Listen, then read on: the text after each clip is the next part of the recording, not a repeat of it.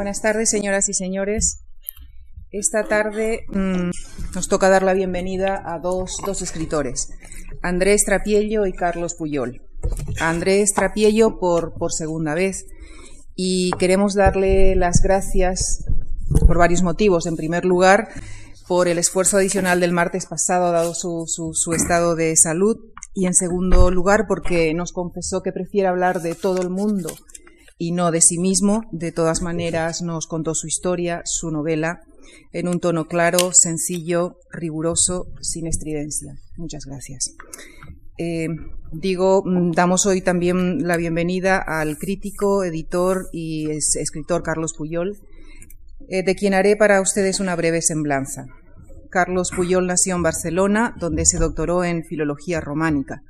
Hasta el año 1977 fue profesor de literatura en la Universidad de Barcelona.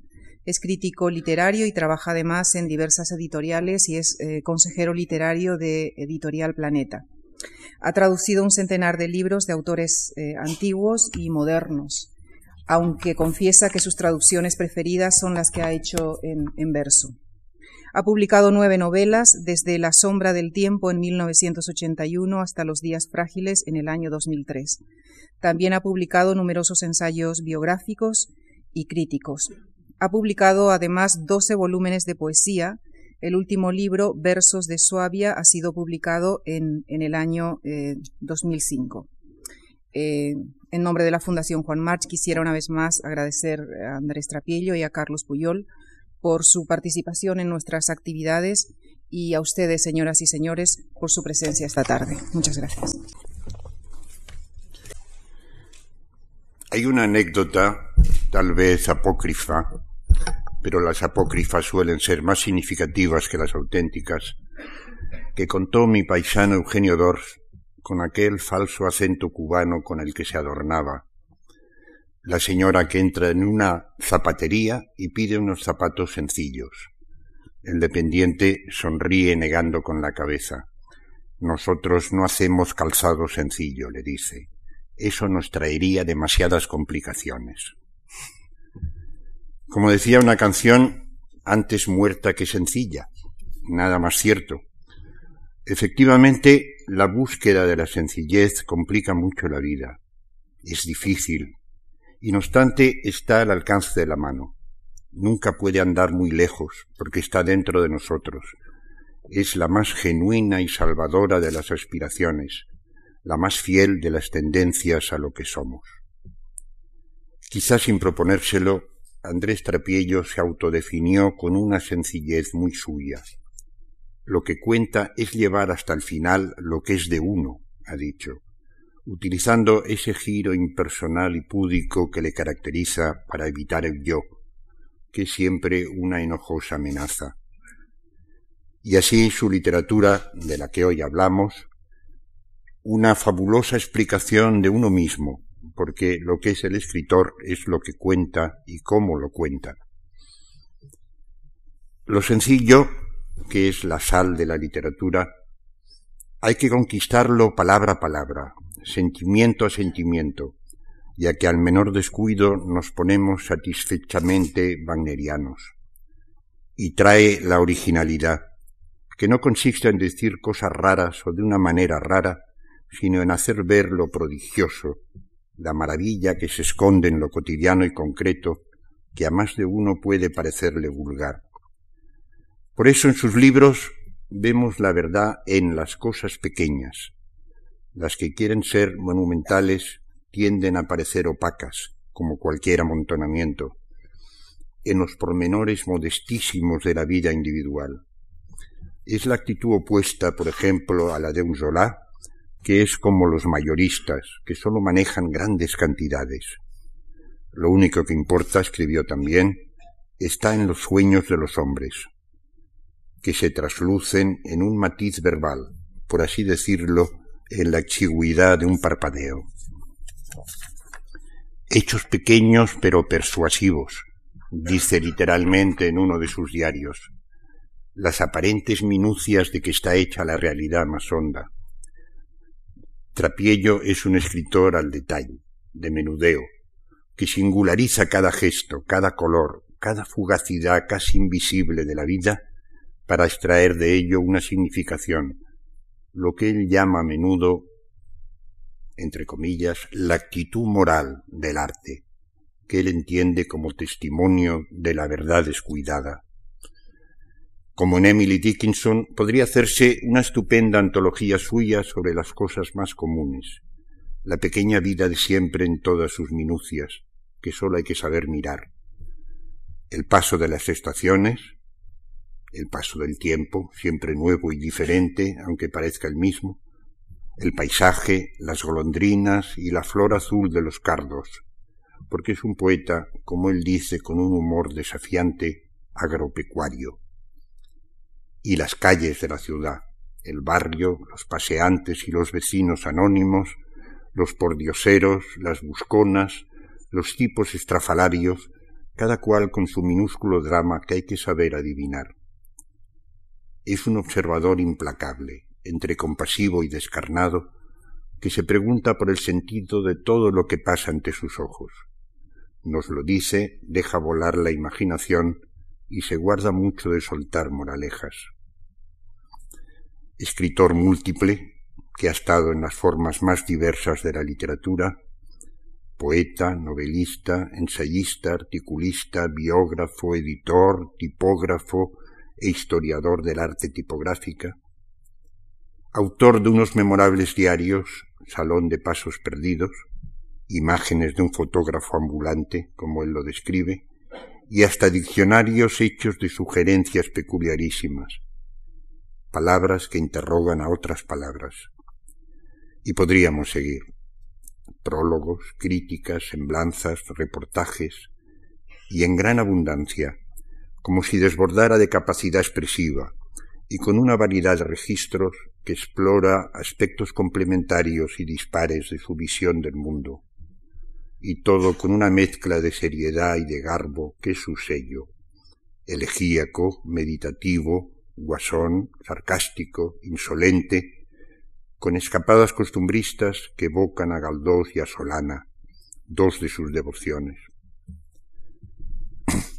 Sus diarios, que son como un autorretrato delante del espejo, solo que aquí su propia imagen está en la pantalla del ordenador, pero sin ser complacientes ni solipsistas, porque incluyen la irrespetuosa distancia respecto a sí mismo y esbozos de una comedia humana, estos son la mejor introducción que puede hacerse Andrés Trapiello, una gran novela autobiográfica donde lo vivido se transforma en sorprendentes imágenes de lo que acaba siendo también de los buenos lectores.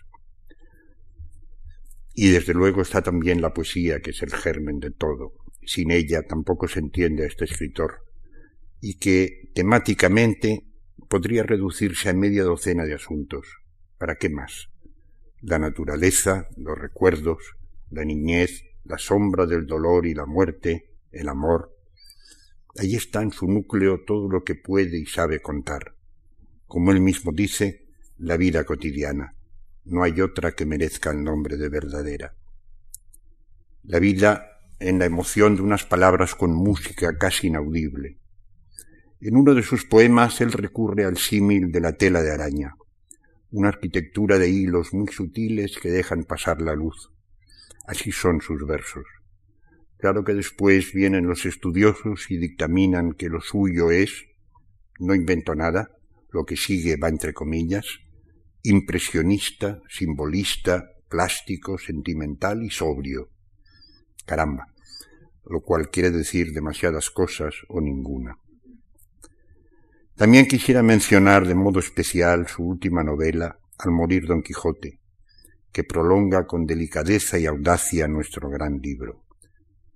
Sin embaramiento ni cómodas actitudes reverenciales, tratando a los personajes que inventó Cervantes con una sensibilidad y una libertad en la que el propio autor se hubiera reconocido. Pero me atrevería a decir que la lección cervantina en el fondo está en todas sus novelas. Y si recordamos aquellas breves y sustanciales exigencias que se hace del arte novelesco en el episodio del Caballero del Verde Gabán, comillas, de honesto entretenimiento, nos dice, que deleiten con el lenguaje y admiren y suspendan con la invención? Así es su fórmula narrativa. Yo me atrevería a pedir que antes de autorizar la publicación de una novela, se exigiese a los novelistas haber reflexionado sobre este programa. El estilo de Trapiello me recuerda los vasos de agua que solía pintar su gran amigo Ramón Gaya, quizá como recordatorio de un ideal de pureza. Nada más que agua en las formas del cristal, la realidad sometida a unos contornos bellos y humildes, cotidianos y necesarios como la misma sed, para que transparenten la vida, sin lo cual toda literatura no es más que un tinglado retórico que se aguanta en el vacío. En su obra hay también una constante que recuerda a sí mismo los homenajes, como él los llamaba, que a menudo figuran en los cuadros de Gaia, evocaciones de artistas de su predilección, que de este modo se asocian a su propia pintura, como si quisiera decirnos, venimos de ellos, no somos un producto espontáneo, formamos parte de una historia de la que hemos aprendido a ser como somos. Buena parte de la obra de Trapiello se apoya en estos ejemplos que son nuestra herencia recibida. Cervantes, a quien dedicó una espléndida biografía que hace revivir a quien los cervantistas tienden a embalsamar para usos docentes y académicos, y la lección cervantina, escribir de lo más hondo y verdadero que hay en nosotros, del modo más elegantemente natural, está muy bien aprendida en Trapiello o Leopardi, o Galdós, o Unamuno, o Juan Ramón, o Francis Jam, por citar solo algunos de estos nombres que él siempre tiene en cuenta en sus artículos y prólogos, que son, en cierta manera, una confesión o una declaración de principios, o la historia con mayúscula, la guerra civil y la posguerra, de las que también todos procedemos, la búsqueda de explicaciones humanas más allá de las pasiones políticas, en su libro Las armas y las letras, otro préstamo cervantino.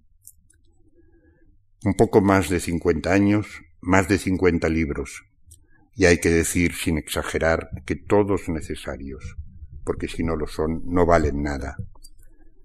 Y en cada uno de ellos hay una exigente perspectiva que busca en lo visto, lo vivido y lo soñado lo que es perenne, lo que tiene poco que ver con el flujo y reflujo de las modas, el testimonio en ocasiones colérico y abrupto de nuestra dignidad personal irrenunciable. Basta escribir de un solo día, el mismo de siempre, para estar haciéndolo de todos, ha dicho. Eso es, basta escribir con tal de que sea bien, honda y expresivamente de alguien, para que todos los lectores nos, reconozcamos en estas páginas. Y hoy hacer su presentación es invitar a quienes saben leer a que le lean, buscando en su experiencia, digamos que en su memoria, porque según él la memoria es lo único que interesa al escritor, lo que nos hermana en sensibilidad, haciendo la grandeza de este oficio de tejer palabras. Muchas gracias.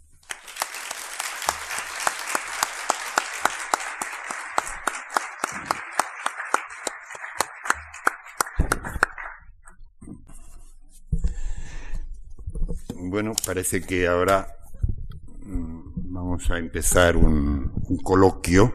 Yo quisiera ir preguntando, ir haciendo algunas preguntas, mm, quizá elementales, para darte pie a que tú puedas explicar mm, más largamente, porque de lo que se trata es de que hable el escritor, no el presentador. Por ejemplo, ¿Cómo empezaste? O sea, ¿cómo en un momento dado o en un periodo dado de tu vida eh, pensaste o decidiste o quisiste hacerte escritor? Bueno, vamos, en primer lugar, Carlos, eh, muchísimas gracias por lo que has leído. Nos conocemos desde hace 25 años. Eh, sabes, porque muchas veces te lo he dicho a ti, lo saben algunos lectores, míos, porque lo he dicho por escrito, lo saben mis amigos, que eres no solo el amigo más antiguo que tengo de la literatura, sino probablemente el más importante. Eres un maestro. Quien tenía que estar preguntando era yo y tú respondiendo, de modo que, como he sido muy mal alumno, haremos de esta conversación lo que, lo que queramos. Es decir, yo contestaré poco porque me interesa más preguntarte que, que responder. me siento muy mal en este papel. Yo creo que esto aquí ha habido una especie de cortocircuito y que tendría que ser a la inversa. Para mí, eh, lo que has dicho, obviamente, me mejora muchísimo. Y lo mejor sería en este momento levantarnos todos, que el público se quedara con esta idea tan bonita que has dado de mí y que fueran a leer los libros. Porque lo que yo mm, tengo así, la idea es que cuando hablo nunca mejoro lo que, lo que escribo. Es decir, que donde yo estoy cómodo es escribiendo, no es, es hablando. Y además, como sé que esto que estamos diciendo en este momento lo van a colgar en Internet, yo estoy tres días pensando que va, lo que voy a decir son como los cosmonautas esos que están muertos dando vueltas alrededor del mundo eternamente. Y entonces normalmente no soy así, yo normalmente soy bastante simpático y divertido y, digo cosas que están bien y son graciosas, pero eh, me cohibe mucho lo de Internet y, voy a estar serísimo durante la hora y luego si me dicen que ya salimos de Internet, eh, ya volveré a ser otra vez como suelo ser.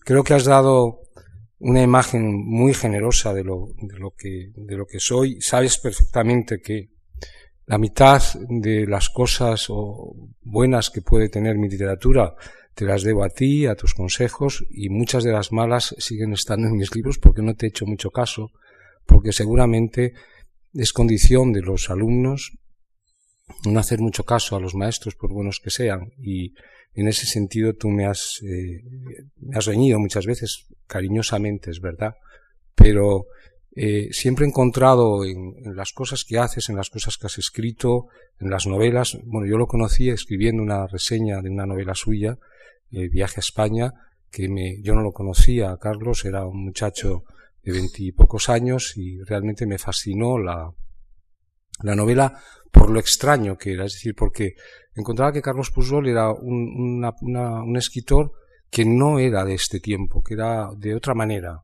que era un escritor que no teníamos aquí. Era un hombre muy, muy fino. Además es un escritor, un novelista que empezó, si se puede decir, nadie empieza tardíamente, pero empezó muy tarde en la literatura como autor. Había traducido muchísimo, había traducido a Vique, ah, había traducido a, Shakespeare, había traducido a Balzac, había traducido a medio, media de francesa y eh, siempre había, recuerdo que uno de los primeros libros tuyos era justamente de recopilación de críticas, creo que francesas, y yo encontraba que ese universo era un universo más cercano que el que teníamos entonces en España. En España teníamos una especie, como siempre ocurre, hay unas modas, eh, esto se constituye en una especie de, opinión mayoritaria, es decir, hay una especie de gusto mayoritario y, eso me hizo ver que, bueno, por las eh, afinidades selectivas yo creo que eso ha sido muy importante. En fin, quería decir al público, Carlos me ha prohibido que dijera nada de todo esto porque entonces decía que perderían credibilidad todas las palabras que ha dicho antes. Pero mm, yo creo que honestamente aquí no estamos para, para subir eh, en ninguna cucaña, sino que, bueno, esto es una especie de simulacro de normalidad, no lo es, pero en fin, yo he dicho a menudo que las cosas que se dicen con un megáfono no son las mismas que se dicen eh, cuando estamos entre amigos en una mesa. Y esto es un poco, un micrófono es un megáfono. Y, siempre se distorsionan las cosas. Incluso las preguntas más sencillas, eh, que requieren respuestas sencillas, el momento que vemos que hay un micrófono por medio e Internet, siempre nos ponemos un poco más estupendos y porque es humano, todo el mundo queremos salir bien y que eso que circula por Internet eternamente sea bien. Pues de la misma manera que cuando nos miramos en un espejo, salvo los que hayan llegado a ser santos, pues ponen una cara mejor de la que tienen normalmente. Es curioso cómo eh, en las fotografías, en los retratos que nos hacen, aunque sea injusto, queremos aparecer mejores. aunque salimos más guapos de lo que somos, si salimos más guapos nos parece bien, pero a poco feos que salgamos nos parece una enorme injusticia. Es decir, que siempre nos equivocamos a nuestro favor.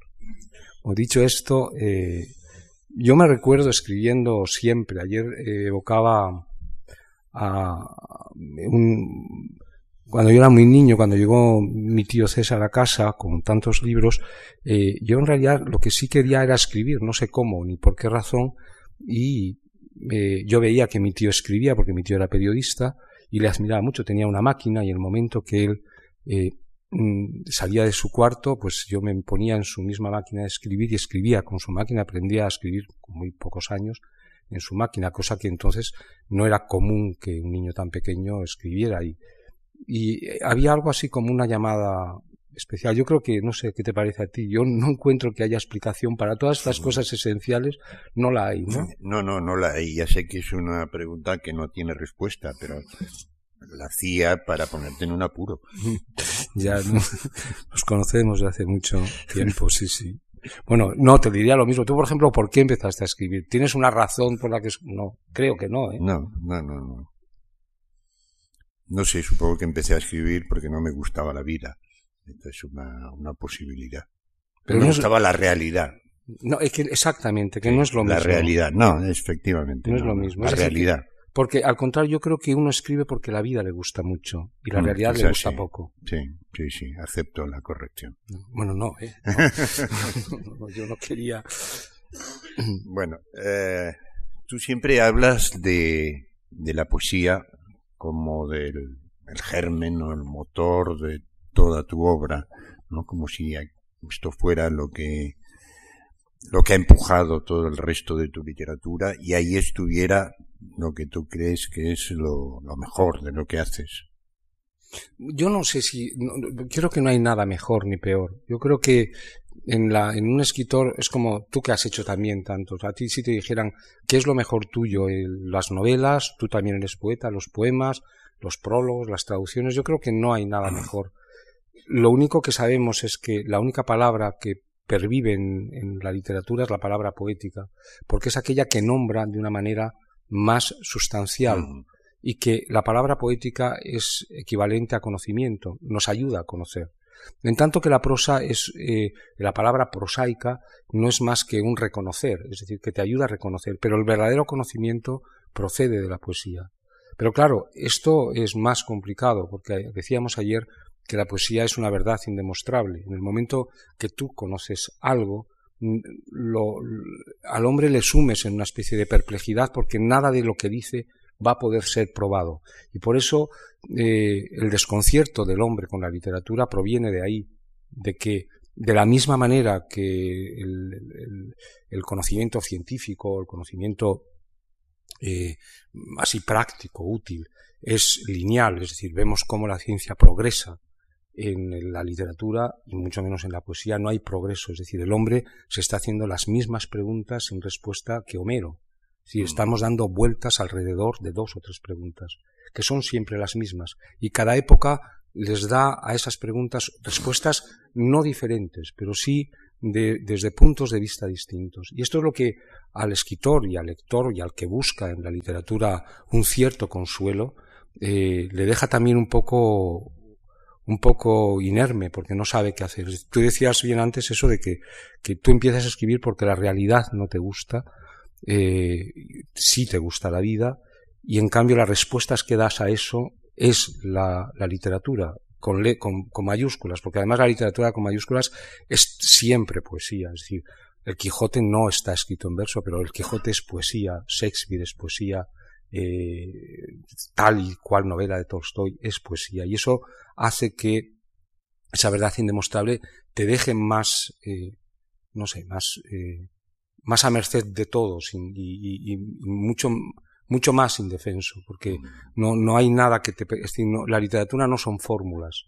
Y además esas fórmulas, por ejemplo, bueno, eh, tú lo conoces muy bien, la literatura del 19 dio muchas fórmulas que hoy, 100 años después, no nos sirven de nada, porque ¿Cómo es posible que los escritores del siglo XVIII no eran más idiotas que nosotros? Al contrario, muchas veces eran más listos y sin embargo se encandilaban con un tipo de arte, con un tipo de música decir, cuando por ejemplo vemos el caso de Salieri y el caso de Mozart, y es bueno, ¿cómo es posible que tuviera Salieri tantos o más partidarios que Mozart cuando 200 años después eh, ves que eso no tiene nada, no, no se parecen en nada. Y eso es lo que hace que el, escritor sea, en cierto modo, con la palabra poética mucho más respetuoso. Porque, en primer lugar, es una verdad indemostrable y, además, es algo que se le da.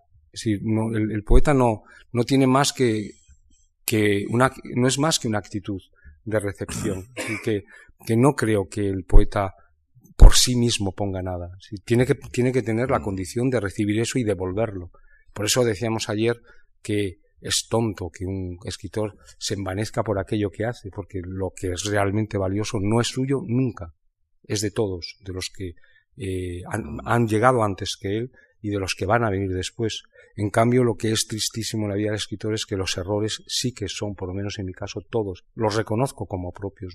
Y veo que hay que se producen esos errores o esas cosas a medio conseguir por una falta de inatención, por vanidad, por, por eh, intentar medrar, por intentar quedar bien en esa fotografía y decir esas palabras que el mundo y que la época necesita, si todo el mundo tenemos vamos muy agudizado el oído para las cosas agradables que nos dicen, te queda muy bien el pelo de esta manera y como uno como un tonto cuando no le ven se lo pone de esa manera para gustar y te sienta muy bien tal color y se pone ese color. Pues en literatura pasa lo mismo cuando o en poesía te quedan muy bien estos, estos versos. Y entonces eso es lo que el poeta hace que se malogre un poco, cuando presta demasiada atención al, al mundo y poca atención a la poesía.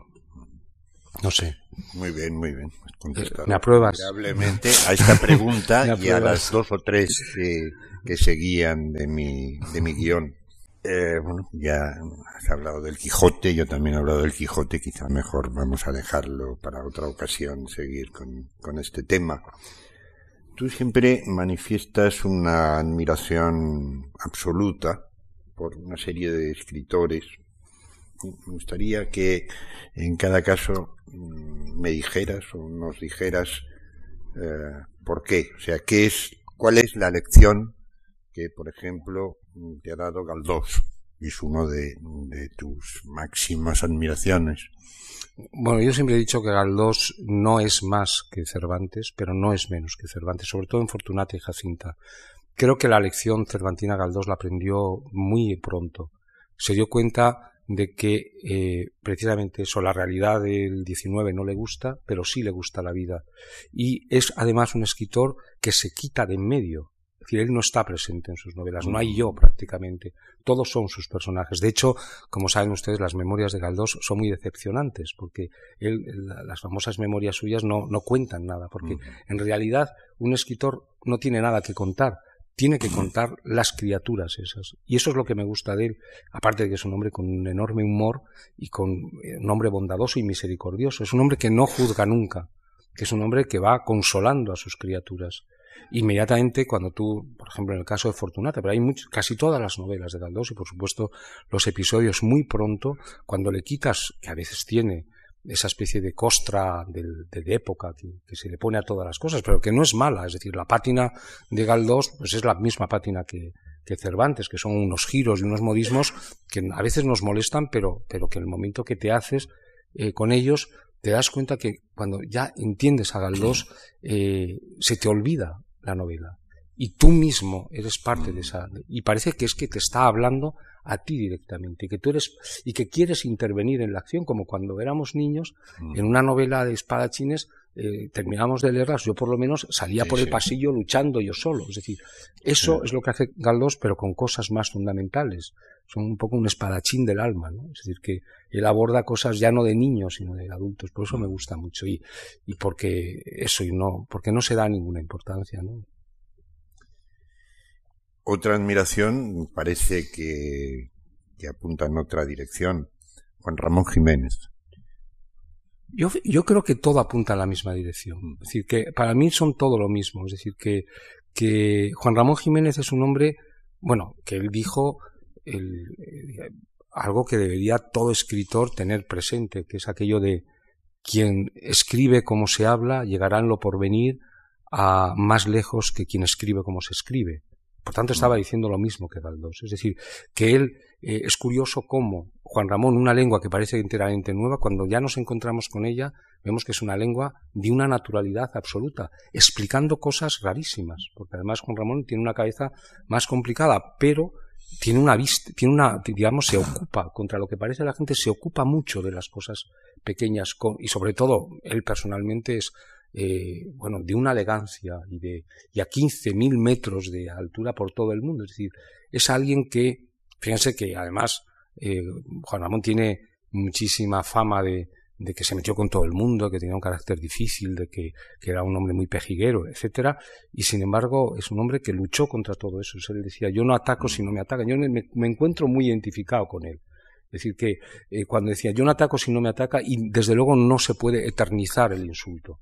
Y, digamos que moralmente toda su vida es un modelo para todo el mundo. Es decir, que fue un hombre de una integridad absoluta, y eso como Machado también, pero de otro orden. Por eso, por ejemplo, que son, parecen tan diferentes o uno a uno, en el cierto modo a todos estos les une exactamente el amor a las criaturas más que a ellos mismos. Ellos se ponen como en un segundo lugar, es decir, y, hay algo que es maravilloso y es que sacrifican todo por no por la literatura, sino por la vida, porque para ellos es, la literatura y su vida son exactamente lo mismo. Y Solana. Esto es como unas oposiciones. ¿eh? claro, claro. Van saliendo, los, temas, Solana me gusta muchísimo. Solana me gusta mucho porque es un poco a la diabla, ¿no? Porque mm. es un hombre que es el ejemplo más claro de talento un poco esquinado, porque Solana quería parecerse al, al, peor pintor del momento, que era Chicharro, y también un pintor que era muy malo, que era, bueno, muy malo, en fin, a lo mejor me van, no, esto en internet que lo borren si es posible, porque no querría que quedara dando vueltas. Se quería parecer mucho a Zuloaga, que era el, el pintor que en ese momento eh, eh, pasaba en Europa por el nuevo Velázquez. ¿no? Y es curioso cómo, queriendo pintar como ellos, no puede con eh, su propio estilo. Ayer decía en la intervención que el estilo era una especie de indelicadeza del escritor con su autor, salvo cuando el estilo era inevitable. En el caso de, de, Solana, su estilo es inevitable, como lo es en el caso de Van Gogh. Es un estilo demasiado potente para las cosas, pero a pesar de ese estilo, es un hombre que es también muy galdosiano, muy cervantino, siempre está al lado de los de los más, digamos, de los más necesitados de, de vida, porque la realidad les tiene muy oprimidos. Entonces son un poco todos ellos liberadores de la realidad para darles la vida. Por eso esa dimensión moral sí que la tiene la literatura. Digamos, podríamos decir que los escritores, por usar un término cervantino, son como los frailes mercedarios de la realidad, que van un poco liberando cautivos. Y Solana, pues, es un hombre que la realidad más costrosa del mundo, pues, le dio un ángel como Solana es como una, digamos, como una nota a pie de página, en fin, eh, o una extensión del niño de Vallecas, de, de, Velázquez, es decir, hay exactamente ese, ese alma que nos hace a todos eh, realmente angélicos. O sea, que si Cervantes eh, logra hacer ángeles con ese loco y Velázquez con ese niño tonto, pues Solana lo hace un poco con sus putas y con sus rufianes y con sus pobres hombres, ¿no? Otro pintor y escritor que aparece muy a menudo en tus libros y con los mayores elogios es Ramón Gaya, que no se parece a Solana. ¿O sí? Todo, todo el mundo se parece aquí. ¿eh? Todo el mundo se parece a Solana. no, todo el mundo se parece un poco a todo el mundo que está bien. Es decir, hay, eh, los que están bien se parecen siempre. O sea, los que están bien por un lado o por otro acaban cuadrando. Es decir, son como, como octaedros o como, como las celdillas de una colmena que terminan encajando por, una de las por uno de los aislados seguro. ¿no? Gaia tiene muchos homenajes a, a, Solana. Gaia tiene además probablemente, desde mi punto de vista, el folio y medio, dos folios más eh, certeros que se han escrito de Solana. Y le interesaba exactamente lo mismo. Eh, fíjate que Gaia tiene homenajes a Cervantes, homenajes a Galdós, homenajes a Solana, eh, homenajes a Tolstoy, homenajes eh, a, esos pintores y esos escritores que tienen todos la misma visión, es decir, la visión de, de redimir la realidad eh, para darle esa vida. Y, y Gaia, en mi caso, es, bueno, ha sido fundamental realmente, porque eh, en él venía resumido un poco lo mejor del pasado, de la República, de misiones pedagógicas, de Juan Ramón, él era amigo de Juan Ramón, eh, admirador de Juan Ramón, y con una vida, llevando una vida tan difícil como la que llevó, tan, tan solitaria, eh, tan contrariada con el tiempo, porque el tiempo no iba por donde iban los, los cuadros, la pintura de Ramón, supe mantenerse hasta el final haciendo lo que tenía que hacer y, bueno, es un hombre de enseñanza completa, tanto en la vida como en el arte. Es más que un... No, no, Ramón no, no, no, no era un literato, no era un pintor, era, era algo más. Él decía al final de su vida que, que lo importante de un escritor ni siquiera era el cuadro, en el caso suyo, ni siquiera son importantes los cuadros, sino la pintura, que lo que venía a decir es mm, que los cuadros son una ayuda para vivir. O sea, te ayudan a vivir, no te ayudan a hacer arte. no creía, o sea, el, artista no es un orfebre. El artista es alguien que te pone a vivir la vida, que te, ayuda a entender la vida. Y yo creo que en ese caso, eh, en el caso de lo contemporáneo, creo que no ha habido nadie como Gaia y creo que para unas personas eh, ha sido el conocimiento de, este hombre mm, sí nos cambió radicalmente la vida nos ayudó además a no tenerle miedo a decir algunas cosas a, no tener miedo a decirlas y a vivir eh, solos digamos o penalizados por decirlas porque él vivió penalizado muchísimos años y eso eh, es Ramón Gaya y yo diría que todos los demás ¿no? Todos estos escritores no tienen en común una condición de solitarios, de profundamente solitarios. Yo creo que sí. O Galdós no. Galdós sí, Galdós estaba muy solo porque te escribió mucho, entonces mm. eh, todo el que escribe mucho está solo, Balzac está solo, ¿no? Porque no tienes tiempo de estar con la gente. Pero yo creo que todos son, y y sobre todo silenciosos. Galdós es un hombre que a pesar de que fue diputado, etcétera, pero mm, creo que en las tribunas no hablaba, o sea, se mm. quedaba al lado y algunos decían que tenían un doble, que era el que mandaba los mítines y se quedaba allí medio dormido, porque no. Es decir, son todos solitarios y son todos silenciosos en, socialmente, bien porque son un poco estridentes, bien porque, porque no terminan de, de cuajar, y sobre todo yo creo que son eh, lo que son son silenciosos o sea, mm. en sus en sus comportamientos sociales pero en cambio muy elocuentes en sus obras o sea mm. que y son también eh, se les ha dicho que es, es un poco la generación de los difíciles no siempre se dice que si son difíciles porque es muy difícil cuadrarlos con, con la vida pero desde mi punto de vista es una maravilla yo bueno, en el caso de Juan Ramón o en el caso de Ramón, de, Ramón Gaya, que a veces me decían que era una persona difícil, yo les encuentro simpáticos por todos los lados, encantadores, eh, les encuentro todo bueno, o sea, no, no les encuentro, y cuando me cuentan algo malo, siempre digo, bueno, pues demasiado poco hizo, cuando diciendo, es que llamó a este tal cosa, bueno, pues se quedó corto, seguro. Es, que es como cuando dicen de, Gaya, de, de Goya, ¿no? Cuando decía, no, es que Goya eh, mm, pintó, eh, hizo una crítica social muy grande a la familia de, de, Carlos IV eh, y bueno, hasta que conocemos los retratos de verdad dices, bueno, que al contrario, fue una cosa de una adulación tremenda, porque eran diez veces más feos, o sea que, pues yo encuentro un poco también a Ramón, que es, el, y a todos estos escritores, es tal el amor que sienten por la, por la vida que es imposible que la difamen. Entonces, eso es muy bonito en todos, vamos, muy hermoso, o sea, es gente que son, que se entregan a la vida, que tienen una especie de misión redentora de la realidad, es decir, y, que creen en eso, es decir, que tienen, hay una especie de dimensión moral, como en el caso de Tolstoy, de que la literatura sirva para algo. Es decir, estamos aquí muy poco tiempo como para eh, más, ¿no?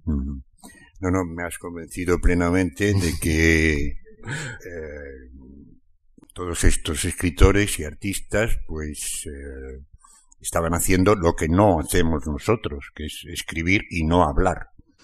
No, también hablaban, ¿eh? tampoco nos vamos a poner muy mal nosotros, no, no. Yo creo que en su justa No redimes, vaya. Sí, yo creo que sí. Pues acepto, acepto la redención. No, Carlos, sobre todo no. Te digas tú que, que, en fin, que es la persona más silenciosa que conozco de la literatura española. No, no.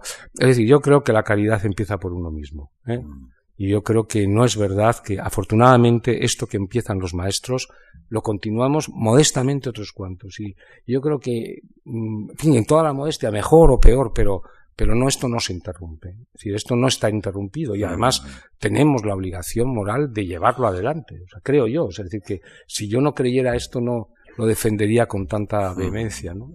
Pero sí creo que, que mejor o peor, el testimonio que ellos han dado, nosotros, en cierto modo, viniendo aquí, también lo damos. Y ellos también lo dieron en su día en cosas de estas también. Es decir, que ellos no eran unos ermitaños que estaban Juan Ramón los 20 últimos años de su vida se pasó hablando en público como nosotros por un salario pequeño y, viendo todos los días. ¿no? O sea que luego los resúmenes eh, quedan un poco a lo mejor más, más vistos y más eh, vestidos, pero, pero no, tampoco estamos tan mal.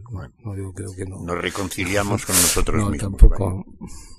Bueno, yo sé que quieres leer unos fragmentos de, el último volumen todavía inédito del Salón de los Pasos Perdidos y me parece que va a ser el mejor cierre que puede tener esa velada.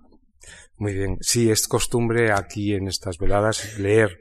Voy a leer el, prólogo del diario que sale dentro de dos o tres semanas, que se titula eh, La cosa en sí. Eh, el, diario es, como algunos de ustedes quizás sepan, un diario que sale ahora pero que se escribió en el año 2000 y voy a leer el prólogo, voy a leer, eh, que es corto, voy a leer las dos primeras páginas del diario y he pedido permiso a los que mandan si, para leer dos, un poema, pero no hay un poeta que lea solo un poema y leeré dos. Porque eso de que voy a leer un poema y dice, bueno, ya que estoy, leo dos. Ya metidos en harina. Uno de ellos, que yo no conocía las palabras que Carlos eh, ha dicho, es verdad que, a propósito de que me defino como un escritor agropecuario, eh, yo no sabía que, ibas a, que habías metido esto. He traído un poema que se llama Agropecuaria Poética y que justamente eh, a veces sé que lo han utilizado un poco, en fin, irónicamente, no sé si contra, no creo que merezca yo tanto, pero sí eh, un poco crítico con, la poesía que he hecho y eh, asumo esa condición de agropecuario y luego otro poema. De modo que voy a leer este, el prólogo del diario, es, lleva un título que es MSA. La fatalidad de este diario es que está hecho de pocas cosas. Uno mismo no sabe cuántas de pocas que son. Cuando alguna vez se publica una reseña de alguno de estos volúmenes, suelen incluir en ella la lista de sus ingredientes, un paseo hasta la cuesta de Moyano, una visita al Museo del Prado, el rastro, la mujer propia, algunas más fantaseadas de lejos, mis hijos, tres o cuatro viajes propiciados por el oficio del escritor ambulante, la vida en las viñas, el vagar por las calles de Madrid, algunos amigos, algunos colegas y hace cinco o seis años vino a ver vino a verme un estudiante pardal como aquel que le salió a Cervantes viniendo de Esquivias, y ya deploro yo lo indecoroso de esta coincidencia. Había querido escribir dentro de las actividades académicas algo sobre estos mismos libros. Les puso su intención al catedrático de turno que debía dirigirle la tesis y éste se la desautorizó con aspereza, improvisando sus razones. Le dijo Con la vida cotidiana es muy difícil hacer literatura, más aún, yo creo que imposible. Dos o tres meses más tarde escribí a propósito de esto un epigrama eh, festivo, porque ha creído uno siempre exactamente lo contrario, que sólo se puede hacer literatura con vida cotidiana, con lo que pasa en la calle, incluso con los eventos consuetudinarios que acontecen en la rúa. Ah, que la vie est quotidienne, nos dice Laforgue en sus complaints, pensando quizá en aquel Marco Aurelio, para quien la vida es siempre sorprendente a pesar de que quien ha visto desde el alba a la noche un día del hombre, los ha visto todos ya. Y por lo mismo basta escribir de un solo día el mismo siempre para estar haciéndolo de todos. Cuando hace unas semanas encontré en una librería de viejo de Barcelona uno de los escasos opúsculos de aquel que aquel catedrático ha publicado, la curiosidad me llevó a hojearlo y a descubrir una fotografía del autor en lo mejor de su edad, quiero decir, de joven.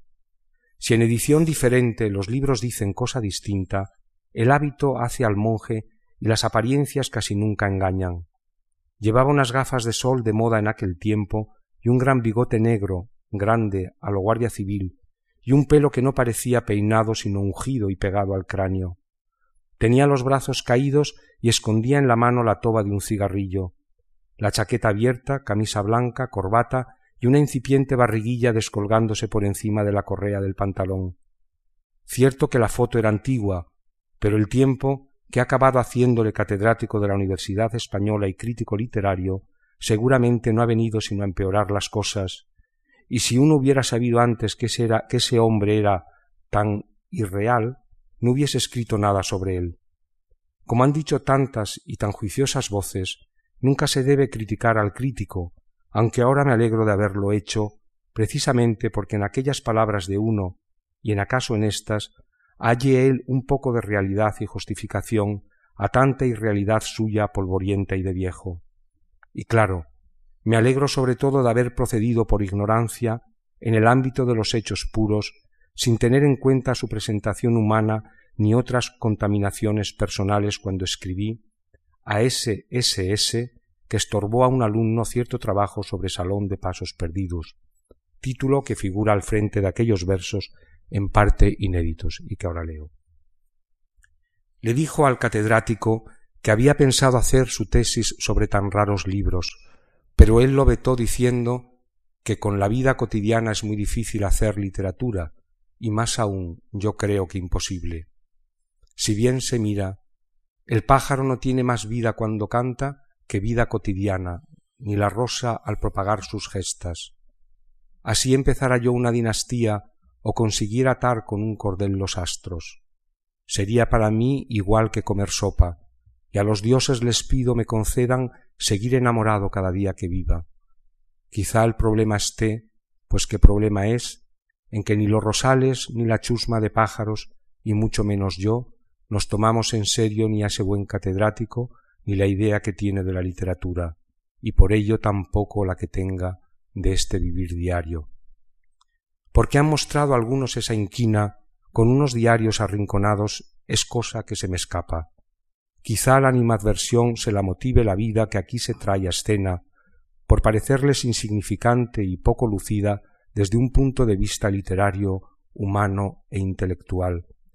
Pensarán también que uno se da demasiada importancia, tal vez, o que es intolerable la impunidad con la que quedan algunas de las opiniones o de los relatos, o la libertad con que se manifiestan. ¿Quién puede saberlo? No resulta fácil llevar adelante estos cuadernos, desde luego, tal y como van saliendo, ni mucho menos el vivir diario con tales belicosos exégetas. Pero qué vida lo es, fácil y reposada. A veces se desanima uno y dice ¿Para qué escribes estos diarios, estos libros? ¿A quiénes aprovechan? En cambio le gustaría uno por noble fantasía y anhelos respetables cambiar de vida ya que no puede cambiar de delirios, y el de escribir este diario es uno de ellos. A estas alturas tengo, es un decir, una idea aproximada de lo que deberían ser, y si con frecuencia no se parecen a lo que uno querría, es de justicia reconocer que no tienen la culpa de ello los catedráticos. Si no fuese porque hablamos ya de un número indecoroso de páginas, afirmaría que estos diarios caben en estas tres letras M S.A., las mismas que figuran en las fórmulas magistrales de los boticarios. Mézclese según arte. Mézclese según arte, me digo yo también cada vez que empiezo un nuevo tomo de estos, en el que vas a encontrar, lector, lo mismo de siempre, como ese niño que para poder dormirse y mantener a raya sus fantasmas, agradece que le cuenten el mismo cuento todas las noches, sin tolerar en él variación alguna, ni atajos, ni olvidos, sino todos y cada uno de los elementos que lo configuran como obra de fantasía, mezclada noche tras noche según arte. Un paseo hasta la cuesta de Moyano, una visita al Museo del Prado, el rastro, mi mujer, otras entrevistas soñadas, vagamente deseadas, tres o cuatro viajes por España en el oficio de escritor comisionista, la vida en las viñas, el ruar por las calles de Madrid, algunos amigos, algunos colegas, el amor a las gentes y a las cosas, todo ello igual y distinto como un don que no se merece. Si el tomo publicado el año pasado terminaba, creo, escribiéndose en sueños, nada me hubiese gustado tanto, amigo mío, amiga mía, como que este de ahora no tuvieras que leerlo, tan largo como ha salido. Me gustaría, por el contrario, soñártelo, mientras tú mismo durmieras, para que pudieses tú también mezclarlo en sueños según arte y contarlo por ahí como se cuenta un sueño, donde, por cierto, al menos en los míos así ocurre, vuelven a aparecer de nuevo los paseos hasta la cuesta de Moyano, las visitas al Prado, las viñas, M, R y G, el amor a las gentes y a las cosas, y oh cosa prodigiosa, oh maravillas de la mente dormida, raramente catedráticos y exégetas.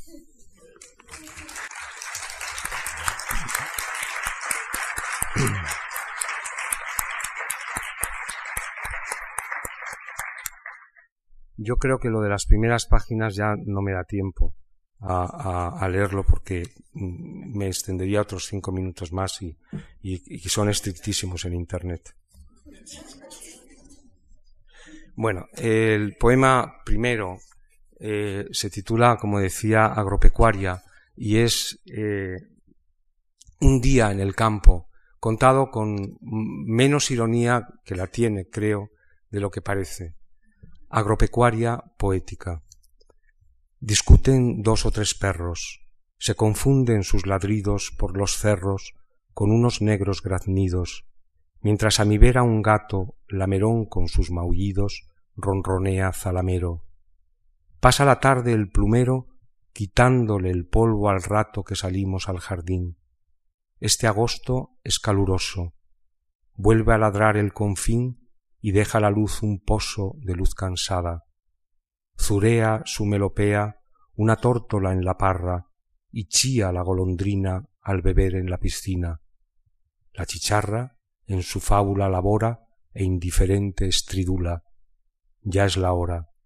Una cigüeña crotora y acogiéndose a su bula llena la boca de cardos, rebuznan dos burros pardos y cuatro pollinas finas. Filosofan. Tanto palo le vuelven a uno tarumba, sino malo. Cacarean las gallinas y canta un gallo por nada mientras un mosquito zumba. Filosofa en otra escuela. Muere la tarde dorada y blanca como la vela de una barca sale la luna. En la charca croa la rana y el sapo con su flauta de madera al silencio le hace un siete. La luna va a todo trapo. Ya es de noche. Arde la cera con llamita de juguete en la cuadra. Otra vez un perro ladra, por lo menos a una legua, pero se asusta la yegua que relincha y el buey brama para una vaca que muge y una carcoma que ruge en el miserable establo. Un cáramo tartamudo encaramado en su rama responde Yo también hablo. Tiene en la garganta un nudo, nunca pensó que hablaría de ese modo abrumador. Gluglutea el surtidor como un pavo gluglutea y ya trina el ruiseñor. Solo un momento. Enmudece luego todo. La azotea domina la vega oscura y se mece con el viento la espesura. Hay una estrella en el cielo, parpadea. Un grillo loco le hace el dúo al chirriar su desvelo. Lo confirma un triste búho ululando. Queda poco para que el sol venza al monte y vuelva el gallo a cantar y a ladrar el horizonte. Mañana será otro día, me digo. En el olivar hay un hombre que no sabe cuál es su voz todavía, ni la llave de su agudo sentimiento. Ya sólo sabe escuchar su corazón en el viento, y al callar el viento le trae el mar.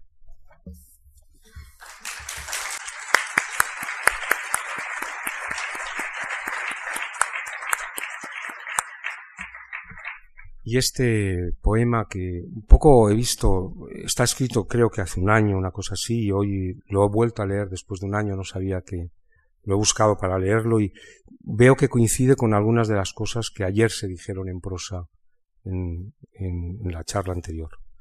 Lleva por título el de la primera palabra del poema, Nacido.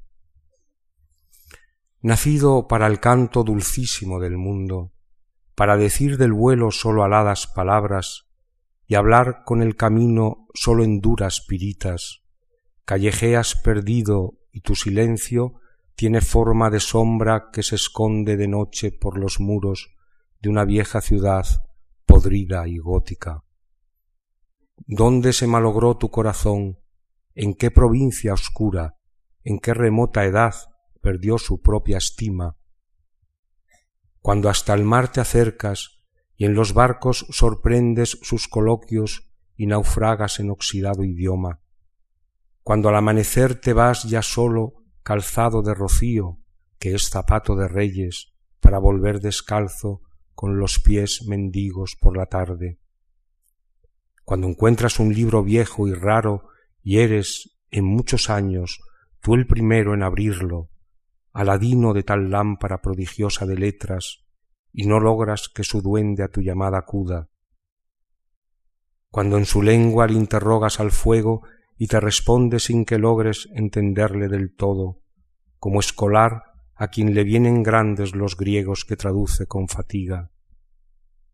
Cuando le son contrarias tantas rosas a quien ni olor les pediría a cambio, cuando podrías celebrar del mundo con un canto dulcísimo su luminosa órbita, las sombras estrechan tu garganta y enmudeces. ¿Quién al alcance pone de nuestra mano toda la belleza, celando su verdad? ¿Y quién con la verdad tira la llave de la belleza a un pozo?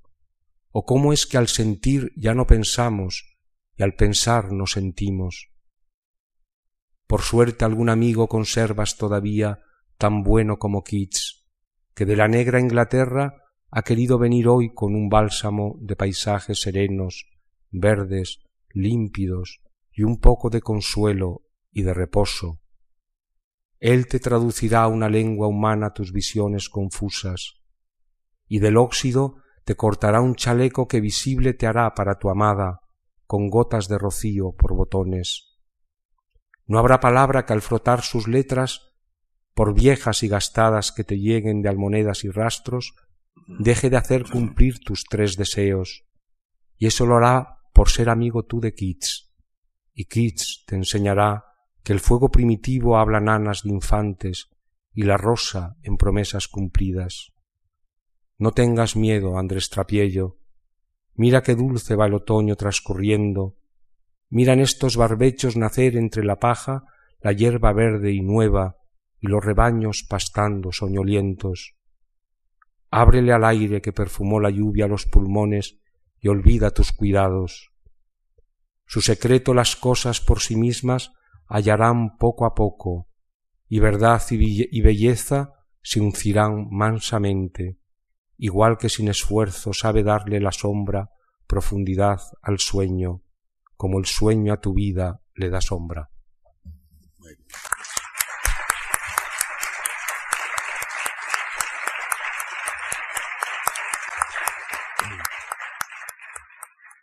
Gracias a los de Internet también.